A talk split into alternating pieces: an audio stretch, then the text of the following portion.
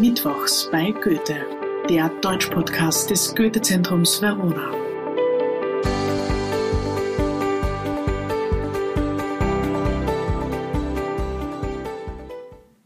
Hallo und herzlich willkommen zur mittlerweile zwölften Folge des Podcasts Mittwochs bei Goethe. Von mir gibt es heute eine Buchrezension zu einem sehr kontroversen Titel, den auch viele Leute noch in der Schule lesen müssen heute, was aber manchen anderen so gar nicht gefällt. Wir werden später darauf zurückkommen, warum das so ist. Es handelt sich auf jeden Fall um Bernhard Schlinks Der Vorleser. Der Roman erscheint im Jahr 1995, wird in mehrere Sprachen übersetzt und international ein Bestseller. 2008 erscheint dann auch ein Film mit Kate Winslet in der Hauptrolle und dem jungen deutschen Schauspieler David Cross. Kate Winslet wird für ihren Auftritt, für ihre schauspielerische Leistung in dem Film The Reader, so der englische Titel, mit dem Oscar für die beste Hauptdarstellerin ausgezeichnet. Der Film ist sehr getreu dem Buch, weicht im Erzählrahmen ein bisschen davon ab, aber er wird größtenteils von Kritikern und Kritikerinnen weltweit sehr positiv wahrgenommen. Nicht so der Roman. Warum ist das so? Der Roman hat sehr viel Kontroverse hervorgerufen. Die Geschichte ist äußerst heikel in verschiedenen Punkten. Ich erzähle euch einmal ganz kurz, worum es geht. Der junge Michael Berg, er ist damals 15 Jahre alt, übergibt sich in einem Hauseingang. So beginnt eigentlich das Buch. Es geht ihm schlecht, er wird an Gelbsucht leiden, stellt sich heraus und da kommt eine 36-jährige Frau daher, die also doppelt so alt ist wie er und nimmt sich seiner an, hilft ihm, pflegt ihn gesund und später einmal möchte er dann gerne Danke sagen und kommt mit einem Strauß Blumen bei ihr vorbei, um sich für die Hilfe zu bedanken. Was so ganz naiv und unschuldig beginnt, entwickelt sich zu einer sehr starken sexuellen Anziehungskraft äh, der beiden Hauptfiguren. Die beiden beginnen ein Verhältnis miteinander. Und das ist natürlich deshalb problematisch, weil sie so viel älter ist als er und weil das Ganze auch ein bisschen als, ich würde mal sagen, Unterschied zwischen den gesellschaftlichen Schichten dargestellt ist. Hanna Schmitz, so heißt sie, die 36-jährige Frau, mit der Michael Berg eine Beziehung beginnt, ist nämlich Straßenbahnschaffnerin. Und da ist sie so auf einem ganz anderen Niveau als der junge, ehrgeizige Student äh, Michael Berg, der sehr gerne liest. Und das zeigt sich dann auch ganz bald in der Beziehung zueinander. Er erzählt ihr nämlich, was er so in der Schule gerade lernt und liest. Sie möchte das alles wissen, sie ist sehr interessiert und er möchte ihr gerne das Buch borgen. Er streckt ihr ein Buch hin und sagt, hier hast du's, ähm, du kannst auch mal reinlesen. Und sie sagt, nein, nein, ich, ich möchte es nicht lesen, ich möchte viel lieber, dass du es mir vorliest. Und das wird zu so einer Art Code zwischen den beiden. Wir würden fast sagen, eine Art Liebescode dass er ihr regelmäßig vor und nach dem Sex äh, aus diesem Buch vorliest oder aus diesen Büchern. Es startet mit einem Buch und er bringt dann eigentlich immer mehr Bücher mit, auch außerhalb der Schullektüre. Sie ist begeistert und die beiden finden eigentlich so einen gemeinsamen Nenner, in dem er ihr regelmäßig vorliest. Soweit, so gut. Irgendwann einmal verbringt er dann doch ein bisschen mehr Zeit mit Mitschülern. Er wechselt dann auch in eine andere Klasse. Und da gibt es dann auch eine Mitschülerin, die Interesse an ihm hat, sehr großes Interesse. Und er lässt dann Hannah so ein bisschen, ja, ich würde sagen, außen vor. Er interessiert sich dann nicht mehr ganz so für sie. Und sie sieht ihn dann eines Tages noch mit seinen Kommilitonen im Strandbad und ist dann eigentlich furchtbar enttäuscht, weil er nicht rechtzeitig reagiert, um sozusagen sie da auch irgendwie in die Gruppe reinzunehmen oder er reagiert eigentlich gar nicht auf sie und sie ist furchtbar enttäuscht und geht. Was er zu diesem Zeitpunkt noch nicht weiß, es ist nicht nur ein temporärer Abschied, es ist ein Abschied für immer, denn äh, Hannah Schmitz taucht nicht mehr auf. Er will sie weiterhin besuchen, kommt zu ihrer Wohnung, sie ist nicht da, er fragt nach dem Arbeitsplatz, sie ist immer noch nicht da. Und irgendwann einmal geht er an die Universität und scheint sie zumindest für den Leser und die Leserin zunächst einmal zu vergessen. Das ist aber keineswegs so und außerdem begegnet er ihr wieder, nur unter ganz anderen Vorzeichen. Michael entscheidet sich nämlich als junger Mann Just zu studieren, also Jura, und geht an die Universität, hat dort bei einem sehr angesehenen Professor eine Lehrveranstaltung und dieser Professor nimmt ihn dann im Jahr 1966 gemeinsam in einem Kurs mit, um sich einen Prozess gegen Kriegsverbrecher und Kriegsverbrecherinnen anzusehen vor Gericht, um da also teilzuhaben als Teil ihres Jura-Exams. Und äh, Michael kann gar nicht fassen, wen er dort auf der Anklagebank findet. Das ist nämlich Hanna Schmitz. Und sie ist gemeinsam mit fünf anderen äh, Wärterinnen angeklagt, im Konzentrationslager Auschwitz für die Ermordung mehrerer weiblicher Häftlinge verantwortlich zu sein. Es geht neben dieser generellen Ermordung der Häftlinge auch immer wieder um einen Vorfall in einer Kirche, die zu brennen begonnen hat und aus die Hanna Schmitz und die Aufseherinnen die Flüchtigen eigentlich hätten befreien können, damals auch befreien sollen. Das haben sie aber nicht gemacht, sie haben sie elendiglich verbrennen lassen. Und Michael ist zunächst wahnsinnig überfordert von der Tatsache, dass er hier eine Frau, mit der er ein Verhältnis geteilt hat, die ihm auch emotional sehr, sehr nahe gestanden ist, auf der Anklagebank dieses Prozesses sieht. Das heißt also, er erfährt etwas über ihre Vergangenheit während des Zweiten Weltkriegs, das er niemals wissen wollte und sich auch so niemals hätte vorstellen können. Der ganze Prozess ist dann so aufgebaut, dass es eigentlich letztendlich alles daraus hinaufläuft, dass die Angeklagten Hanna Schmitz die Schuld geben die wollen eigentlich alle, dass Hanna Schmitz die Hauptverantwortliche dafür ist. Und da geht es dann letztendlich um ein Dokument, das Hanna Schmitz angeblich unterzeichnet haben soll, äh, beziehungsweise geschrieben haben soll sogar und daraufhin unterzeichnet, in dem sie die Verantwortung für den Tod der Häftlinge in dieser Kirche übernimmt. Michael, der allerdings sozusagen wie Puzzleteile zusammensetzt, realisiert, das kann nicht stimmen. Denn Hannah Schmitz, das ist ihm jetzt klar, ist Analphabetin. Sie hat ihn nicht nur vorlesen lassen, weil das so eine Art geheimer Liebescode zwischen ihnen beiden war, sondern sie hat ihn auch vorlesen lassen, weil sie selbst nicht lesen kann. Dementsprechend kann sie selbst auch nicht schreiben und sie kann dieses Dokument, das hier von der Anklage vorgebracht wird, auch nicht aufgesetzt haben. Hanna Schmitz nimmt aber die Schuld auf sich aus lauter Peinlichkeit, peinlicher Berührung darüber, dass sie nicht lesen und schreiben kann. Es ist ihr also sehr unangenehm und bevor sie zugibt, dass sie Analphabetin ist, nimmt sie lieber die Schuld auf sich. Michael ist nun in einer merkwürdigen Lage. Er kennt nämlich ihr Geheimnis und er könnte theoretisch dem Gericht sagen, dass das so nicht sein kann. Sie kann dieses Dokument nicht verfasst haben.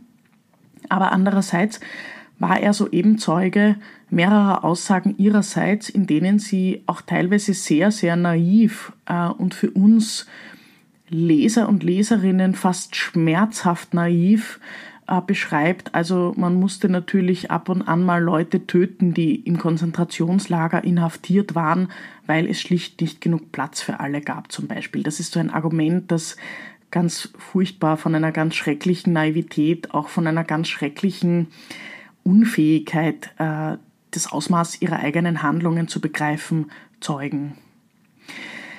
Er findet sich also in der Lage, rettet er die Frau, die er liebt, oder lässt er die Schuldige, die sich als Wärterin am Tod mehrerer Menschen schuldig gemacht hat, mm, sozusagen sieht er dieser Verurteilung zu. Er entscheidet sich für Zweiteres. Er rettet sie also nicht, er mischt sich nicht ein und Hanna Schmitz wird lebenslänglich ins Gefängnis gesperrt. Michael Berg entwickelt sich dann letztendlich zu einem Charakter, zu einem Mann, der keine Beziehung mehr mit Frauen haben kann, der auch wenn immer nur kurzfristige Abenteuer hat, aber sich nie wirklich auf eine Frau einlassen kann. Nichtsdestotrotz heiratet er, dann, heiratet er eines Tages, äh, die Ehe scheitert dann aber auch und er wird eigentlich zu einem einsamen Mann, als er älter wird. Er trifft dann noch einmal auf Hannah Schmidt, aber sagen wir, hm, Er trifft eigentlich nur ein einziges Mal persönlich auf sie, da sieht sie ihn aber nicht. Äh, er telefoniert dann mit ihr noch einmal, weil die Gefängnisleitung ihn kontaktiert und ihn fragt, ob er sich bereit erklären würde, Hannah Schmitz zu helfen, wenn sie aus dem Gefängnis entlassen wird. Da ist sie dann schon eine alte Frau und er soll ihr eine Wohnung besorgen bzw. einen Job für einen Neuanfang. Und für Michael Berg ist diese Aufgabe nahezu unlösbar. Zu viele Emotionen sind mit Hannah noch verknüpft.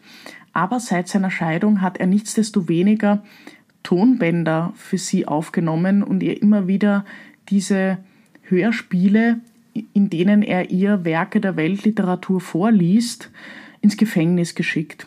Das heißt also, er hat Videokassetten und Bücher eingepackt und hat sie ihr als Päckchen ins Gefängnis geschickt, damit sie seine Stimme hört, damit er dieses kleine Geheimnis zwischen ihnen sozusagen noch einmal aufrecht erhält. Man merkt auch an seinem ganzen Gehabe, dass er nie über sie hinweggekommen ist. Nichtsdestoweniger aber ist es für ihn sehr gruselig, die Vorstellung, äh, dass sie noch einmal aus dem Gefängnis kommen würde und dass sie da auch ähm, sozusagen ihn wiedersehen könnte und ihm auch vielleicht sogar wieder nahe sein könnte in irgendeiner gewissen Form. Äh, jedenfalls kommt es nicht mehr dazu, denn Hannah Schmitz erhängt sich kurz vor ihrer Entlassung in ihrer Zelle und er wird dann nur benachrichtigt, er sieht dann in ihrer Zelle auch noch ein Bild von sich selbst, äh, dass sie von seinem Abitur oder so oder seinem Studienabschluss äh, in der Zelle aufgehängt hat. Das heißt also, auch sie hat diesen Michael Berg nie vergessen Zeit seines Lebens und ebenso wenig wie er. Trotzdem ist das natürlich eine Art von Beziehung, die nicht in die Zukunft führen kann. Und ich denke, ihr könnt jetzt schon sehen, was das Problem an der ganzen Sache war. Da gibt es natürlich sehr viele Ebenen an diesem Buch, die sehr, sehr problematisch sind. Das macht es aber auch so ergiebig, es zu interpretieren. Es ist ja ganz oft so, dass eindimensionale Werke dann auch überhaupt keinen Freiraum lassen, weder für Fantasie noch für Eigeninterpretation. Und dieses Werk lässt ganz, ganz viel Freiraum, sich eigentlich auch damit zu beschäftigen, was ist gut und was ist böse. Diese Frage beschäftigt die gesamten Prozesse gegen Täter und Täterinnen des Nationalsozialismus der Nachkriegszeit. Ich möchte auch daran erinnern an die wohl berühmteste Prozessserie, die sogenannten Nürnberger Prozesse, die von 1945 bis 1949 stattgefunden haben in Deutschland. Ich möchte auch gerne daran erinnern, dass die Philosophin Hannah Arendt, die selbst jüdischer Abstammung war, sich in ihren Texten und in ihrer Philosophie ganz stark auf die Suche begeben hat nach der Frage, gibt es das reine Böse? Und wenn ja, kann man es erkennen? Ich glaube, dass die Antwort auf diese Frage Nein ist, macht die Sache so verwirrend. Äh, dass die Antwort auf eine Frage, kann man immer alles von außen sehen? Kann man über jemanden moralisch urteilen, wenn man ihn nur zu Gesicht bekommt, sozusagen. Das ist eine Frage, die unsere Zeit, glaube ich, heute genauso beschäftigt wie die Zeiten vor uns und die man leider oder Gott sei Dank, je nachdem, klar mit Nein beantworten muss. Wir sehen also in der gesamten Debatte der Nachkriegszeit nimmt diese große Frage der Schuld in aller Form eine große Rolle ein. Für die Hörer und Hörerinnen, die vielleicht nicht ganz so vertraut mit deutscher und österreichischer Geschichte sind, ich möchte euch noch einmal ganz kurz daran erinnern, wie äh, in der Zeit nach dem Nationalsozialismus diese Fragen auch in Deutschland und Österreich behandelt wurden. Das ist natürlich ein riesiges Thema, ein riesiges Forschungsthema. Äh, es gab ja die sogenannte Rattenlinie, die äh, nach Südamerika geführt hat. Auf dieser Rattenlinie, also ein Weg, äh, sind sehr viele Täter und Täterinnen auch entkommen und haben dann letztendlich in Südamerika beispielsweise, aber auch an vielen anderen Orten ein ruhiges Leben geführt, sind nie verurteilt worden. Man hat nur ganz, ganz wenige der Haupttäter und Haupttäterinnen tatsächlich vor Gericht stellen können. Die ganze Debatte in Deutschland ist auch immer wieder gewesen, eigentlich war Hitler ja Österreicher. Äh, das hört man auch noch in aktuellen Diskussionen ganz, ganz häufig. Das heißt also immer wieder die Frage der Schuld, wer hat jetzt eigentlich Schuld, welches Land hat Schuld, ist nach wie vor genauso komplex zu beantworten, wie es damals war. Und äh, ich wage es auch zu bezweifeln, wie viel Sinn das ergibt, immer wieder diese Schuldfrage zu stellen. Jedenfalls aber hat sie Generationen in Deutschland und Österreich geprägt, auch in Österreich. Äh, ihr wisst ja wahrscheinlich, dass Österreich ab 1945 zehn Jahre lang bis zum Staatsvertrag im Jahr 1955 unter Besatzung der Alliierten war. Österreich und gerade Wien war in verschiedene Zonen auch eingeteilt. Man hatte da also verschiedene Pässe, um in eine, von einer Zone in die andere zu wechseln. Und man muss auch sagen, als im Jahr 1955 der Staatsvertrag unterschrieben wurde, in dem Österreich ewige Neutralität geschworen hat, war das natürlich für die Bevölkerung ein ganz, ganz großes, sagen wir, Imageproblem. Österreich kannte sich selbst als Habsburger Monarchie, die mehr oder weniger seit dem frühen Mittelalter existiert hat. Wir wissen natürlich, es war nicht ganz so. Wir wissen, äh, die Grenzen haben sich immer wieder verschoben. Wir kennen die verschiedenen Ausdehnungen unter Maria Theresia. Wir haben mehrmals die Toskana besessen und verloren. Und äh, Österreich hat natürlich auch eine Rolle gespielt in der Herrschaft Napoleons. Aber alles das sei dahingestellt. Die Habsburger Dynastie hat es geschafft, eine gewisse Kontinuität zu, äh, sagen wir, symbolisieren. Wir hatten das auch in der Folge zu Wien um 1900, als es um die Architektur der Ringstraße ging. Und genau an diesem Punkt können wir erkennen, was das Problem der Österreicher und Österreicherinnen war. Von diesem riesigen Reich, das irgendwie total toll war und für das sich alle interessiert haben und das eigentlich für immer hätte bestehen sollen, bleibt also nur dieses mini, mini kleine Stückchen Österreich übrig, das wir heute kennen. Das war natürlich zunächst einmal sehr demotivierend und ähm, Österreich brauchte einen, naja, eine Art Hoffnungsschimmer, das wurde dann aber ein bisschen falsch interpretiert und zum Opfermythos ähm, wuchs es sich dann aus. Der sogenannte Opfermythos bedeutet, dass viele Österreicher und Österreicherinnen glauben, glaubten, in der Generation meiner Großeltern war das natürlich äh, die Erzählung der Geschichte. In der Generation meiner Eltern hat sich das dann schon ein bisschen verändert, aber natürlich äh, hängen auch manche Leute noch heute diesem Mythos nach. Der Opfermythos besagt, dass Österreich das erste Opfer Deutschlands war. Das heißt also, der erste Überfall war quasi Österreich. Im Jahr 1938, äh, darauf wird Bezug genommen, als die Österreicher und Österreicherinnen hätten wählen sollen ähm, und Hitler allerdings schon längst mit den Truppen äh, über die Grenze marschiert ist. Also auch da hatten die, hatte die Bevölkerung in dem Sinn keine Wahl. Insofern stimmt es. Äh, was ein bisschen problematisch ist an dieser Ansicht, ist, dass der Antisemitismus in Österreich auf speziell fruchtbaren Boden gestoßen ist. Insofern, ja, gab es da sicher auch ganz, ganz viele Mittäter und Mittäterinnen. Ich möchte jetzt aber noch ganz kurz äh, zu diesem problematischen politischen Hintergrund die emotionale Basis des Buches hervorheben. Natürlich gibt es eben einerseits diese Schuldfrage, die nicht klar zu beantworten ist und die im Roman eine sehr, sehr wichtige Rolle einnimmt, nämlich einfach durch die Frage, hätte Michael Hanna retten können, hätte er sie retten müssen? Äh, ist das nicht ein total merkwürdiges Gefühl, in eine Frau verliebt zu sein, die solche Gräueltaten begangen hat? Geht das überhaupt?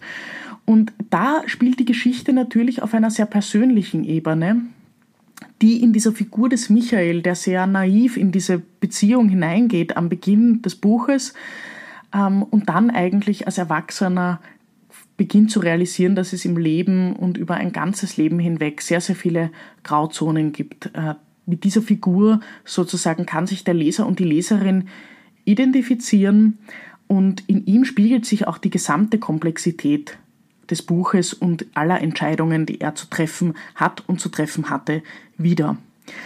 Ganz schön finde ich hier die Literatur oder sagen wir den Alphabetismus, wenn ich äh, jetzt über das große Wort spreche, aber die Literatur als zwischenmenschlicher Schlüssel.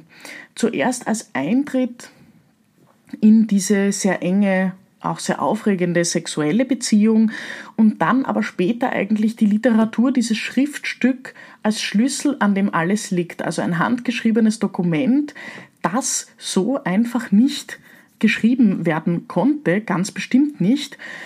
Und diese Literatur, also dass die Literatur hier als Schlüssel eine Rolle spielt, finde ich ganz, ganz speziell und gefällt mir sehr, sehr gut auch in der Bedeutung. Natürlich ist auch in der persönlichen Beziehung dieses Schema ältere Frau, jüngere Liebhaber, das haben wir trotzdem in der Literatur nicht so oft wie umgekehrt, älterer Mann und jüngere Liebhaberin. Und man sieht auch ganz deutlich, dass diese Beziehung toxisch war, dass Michael auch nie von dieser Beziehung geheilt werden kann. Im Film ist das dann auch so dargestellt, dass er eine Therapeutin aufsucht und mit ihr eigentlich darüber spricht, über diese Erfahrungen.